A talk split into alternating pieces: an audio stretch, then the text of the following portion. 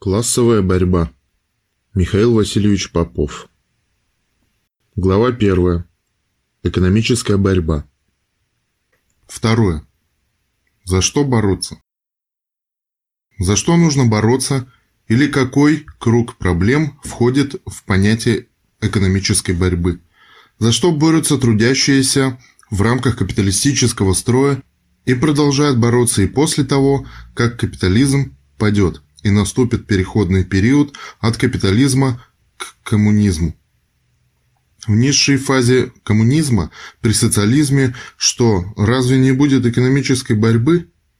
И при социализме будет экономическая борьба, но можно и единой формулой выразить, за что рабочим классом ведется экономическая борьба. Рабочий класс ведет экономическую борьбу за свои экономические интересы – я советую всем взять эту формулу на вооружение, потому что можно очень много наговорить, и я в этом разделе буду излагать, за что ведется экономическая борьба. Но все это сведется к одному – за экономические интересы рабочего класса. Для понимания этой формулы, между прочим, надо знать, что такое экономические интересы и что такое классы. Экономические интересы – это такая характеристика положения людей, характеристика не сознания, а именно положения людей в системе общественного производства, которая показывает, что им в силу этого положения объективно выгодно. Привожу пример. Скажем, что выгодно покупателю? Покупателю выгодно купить товар подешевле. Что выгодно продавцу? Продавцу выгодно продать товар подороже.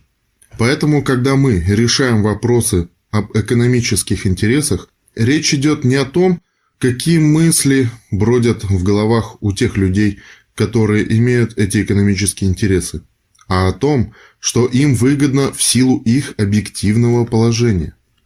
Лишенный средств к жизни, например, не может быть безразличным к куску хлеба, и он, естественно, будет бороться за то, чтобы каким-либо образом себе этот кусок хлеба добыть. Человек, получающий низкую зарплату, будет добиваться того, чтобы она была больше. Человек, который имеет плохие условия труда, будет стараться улучшить эти условия труда. То есть борьба за экономические интересы – это борьба за то, что объективно выгодно – и это и есть главное содержание всей экономической борьбы. Если широко посмотреть на экономическую борьбу, то экономическая борьба рабочего класса с момента совершения социалистической революции, разумеется, не прекращается, а продолжается. Ради чего делается революция? Ради того, чтобы улучшить жизнь, ради того, чтобы улучшить положение класса. И как рабочий класс решает эту проблему борьбы за свои экономические интересы, получив государственную власть? Самим фактом завоевания советской власти, формирования своего правительства, обеспечения правящего характера своей партии, рабочий класс создает лишь политические предпосылки для последующего планомерного улучшения своего экономического положения. После установления власти рабочего класса нужно еще провести национализацию. Но и это все еще акт политический. Никакого улучшения экономической жизни сам по себе он не приносит. Никакого изменения экономического положения рабочего класса сама по себе национализация не дает. Первое время после того, как вы провели национализацию, основная масса национализированных предприятий все еще действует по поговорке «кто в лес, кто по дрова». Потому что, хотя прибыль они и должны создавать государству, но действуют они по принципу «где хочу, там и покупаю», «кому хочу, тому и продаю». Вот как в нынешней экономике, которая создана в России, где уже 70% валового внутреннего продукта создается государственными предприятиями.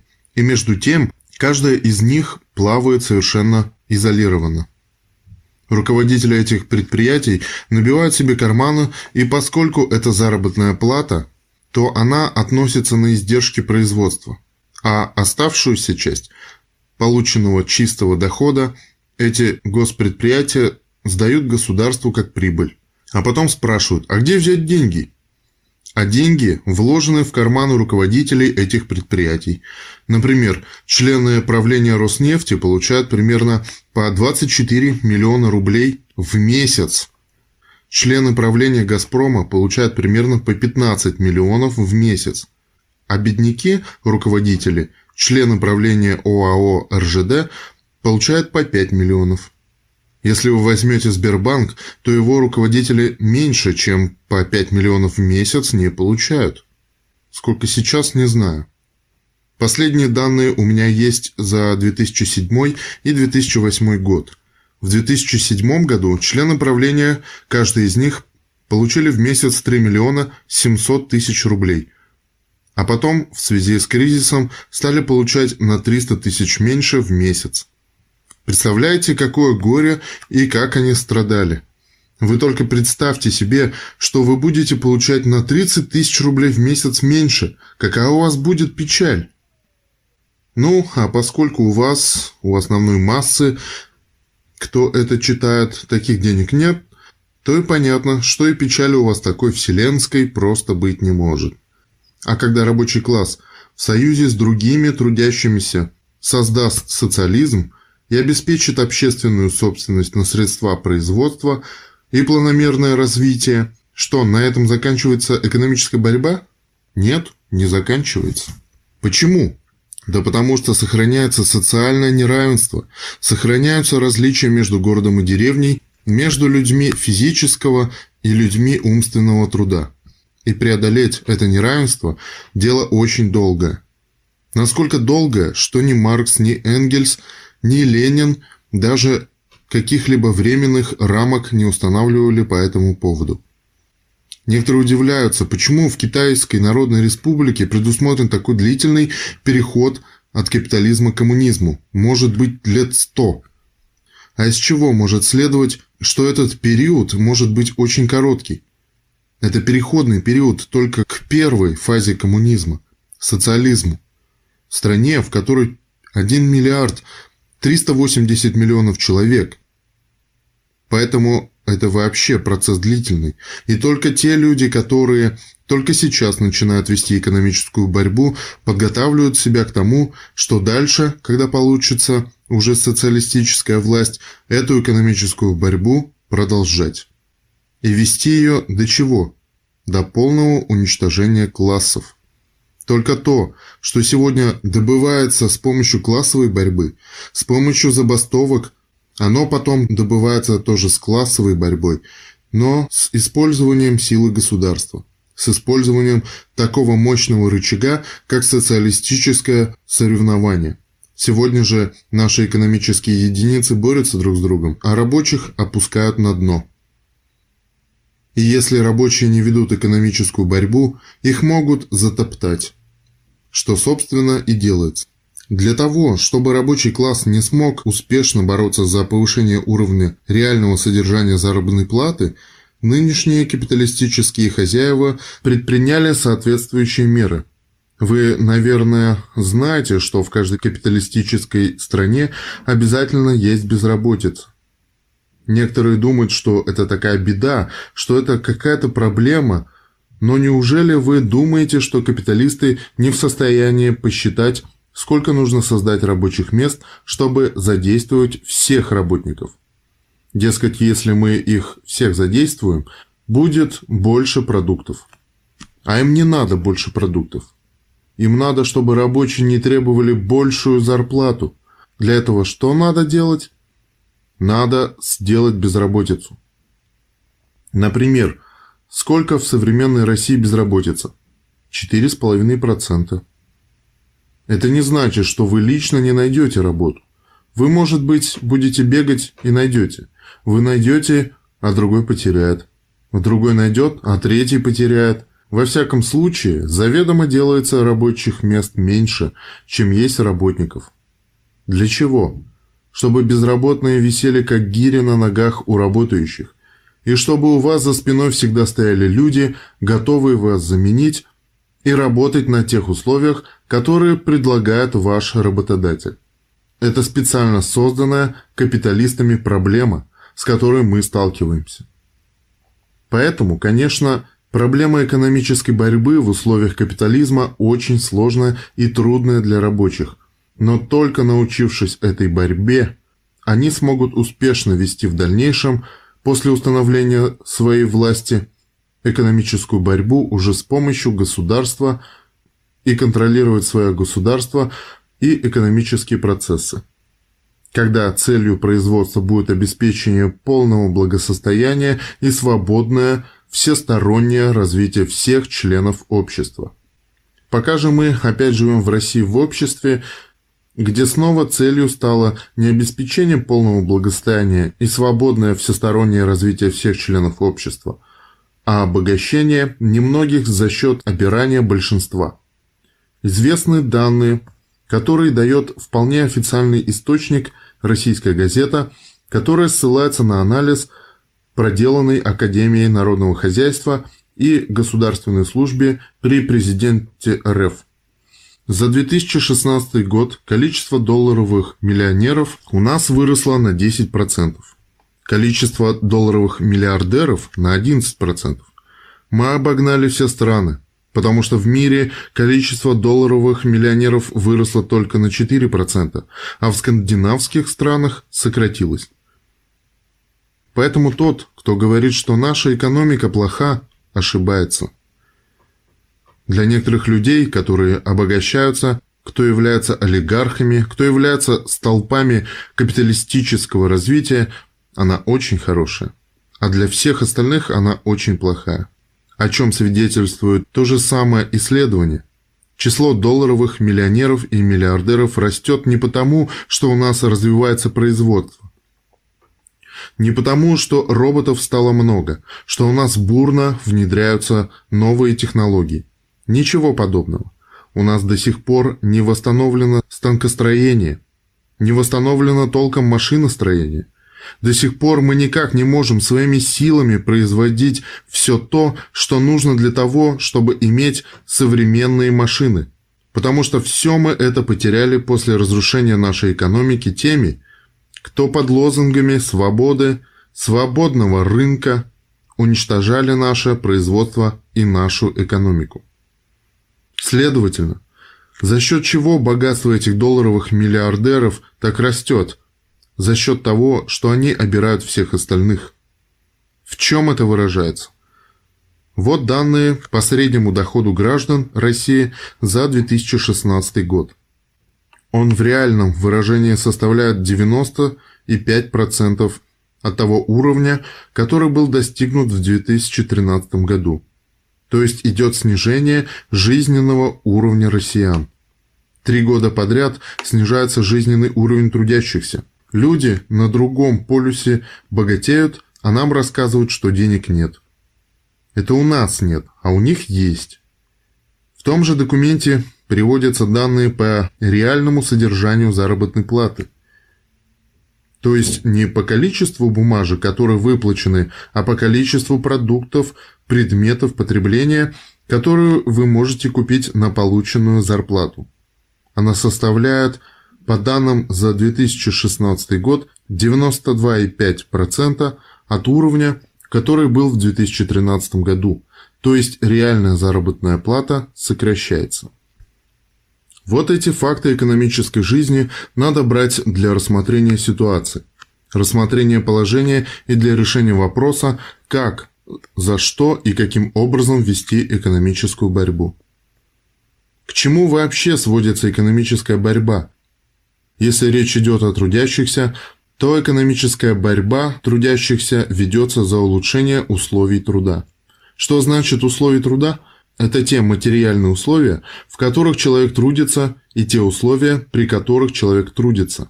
Скажем, вы не будете трудиться без оплаты? Правильно. Если вам не будут платить зарплату, вы будете трудиться?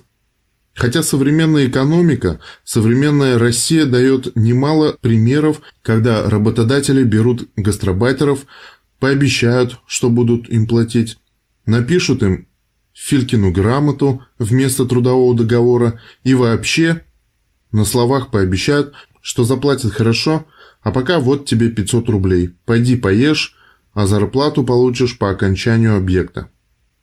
Потом хозяин новоявленной фирмы уезжает в какой-нибудь другой регион вместе с теми деньгами, которые должны были быть выплачены в качестве заработной платы и до свидания. Или элементарно надувает трудящихся, особенно тех, которые не очень грамотны в экономических вопросах. Поэтому выплата зарплаты, хотя вроде бы и является обязательным условием труда, но, как выясняется, трудящиеся нередко терпят невыплату зарплаты. Одни терпят по неграмотности, другие терпят, потому что привыкли терпеть. Но если вам не выплачивают зарплату, что по этому поводу говорит закон? Закон говорит однозначно, что делать, прописывая в статье 142 Трудового кодекса Российской Федерации действия работника. Сразу хочу сказать, что если по вопросам экономической борьбы вы не прочитали Трудовой кодекс и рассуждаете о ней абстрактно, то это значит, что вы пока еще совсем не собираетесь или не готовы бороться. Первое, что нужно сделать для экономической борьбы, это использовать те возможности, которые дает буржуазный трудовой кодекс или трудовой кодекс буржуазного российского государства.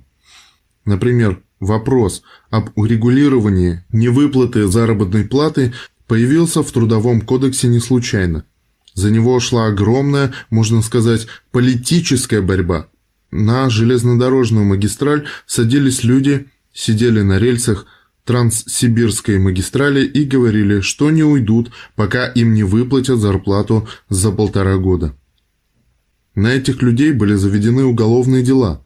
Но потом руководство страны осознало, что если не пойдет по этому пути, и будет бороться с теми, кто не получит зарплату, у кого дети голодают и у кого семьи голодают, будет бороться уголовным порядком, то голодающие возьмут, наверное, железные трубки, и тогда экономическая борьба превратится в гражданскую войну.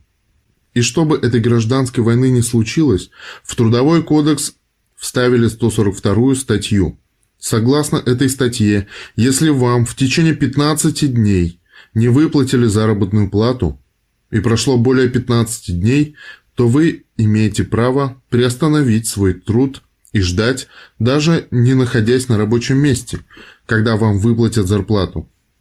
Однако это нужно оформить соответствующим образом. Как правильно оформить? Вы должны написать своему начальнику заявление, что вы приостанавливаете – работу в связи с невыплатой заработной платы. А если вы напишете неправильно, например, что вы останавливаете работу, то рискуете быть обвиненными в нарушении трудовой дисциплины. Как это вы останавливаете работу? Вы же заключили договор. По договору вам должны платить, а вы должны работать. А вы берете и останавливаете. Нет. Нужно написать «Я приостанавливаю работу до выплаты заработной платы». И что дальше? Дальше надо отдать заявление своему начальнику. Но вы же понимаете, что начальник может порвать, выкинуть вашу бумажку и сказать, что ничего не получал. Что поэтому нужно делать? Для этого товарищи трудящиеся, рабочие должны научиться иметь дело с жуликами – а жуликов надо ставить в такие условия, чтобы они не могли вас обмануть и отвертеться. Поэтому вы должны, прежде чем какую-либо бумажку отдавать, сделать с нее ксерокопию. После того, как вы сделали ксерокопию своего заявления или написали несколько таких заявлений от руки и отдаете своему начальнику, а он, допустим, не берет, знает, чем это пахнет, поэтому он не берет. И что нужно сделать? У меня он не взял. Ну не взял и что делать? Что, умирать? Конец на этом борьбе? Нет, не конец. Если директор не взял ваше заявление, вы можете пойти к его секретарю и попробовать такое заявление вручить секретарю. Но секретарь для того и сидит, чтобы отшивать тех, кто приходит что-то требовать от директора. Или можно сказать, что секретарь может быть рассмотрен как цепной пес администрации. Впрочем, как и юрист начальника. Поэтому, если вы приходите к этому цепному псу, он говорит, чего пришли, ничего подписывать не буду, ничего не буду брать, идите отсюда. Что нужно сделать? есть простой рецепт. Вы спокойно идете на почту и отправляете по адресу своего предприятия на имя его руководителя письмецо. Почта не отстанет от вашего руководства, пока оно ваше письмо не получит. А вы получите бумажку уведомления о вручении, из которого будет ясно, что администрация получила ваше заявление, что я, Иван Иванович Иванов, приостанавливаю свою работу до выплаты мне заработной платы. Что в этом случае должна сделать администрация, получив такую бумагу, чтобы не нарушить Трудовой кодекс статью 142?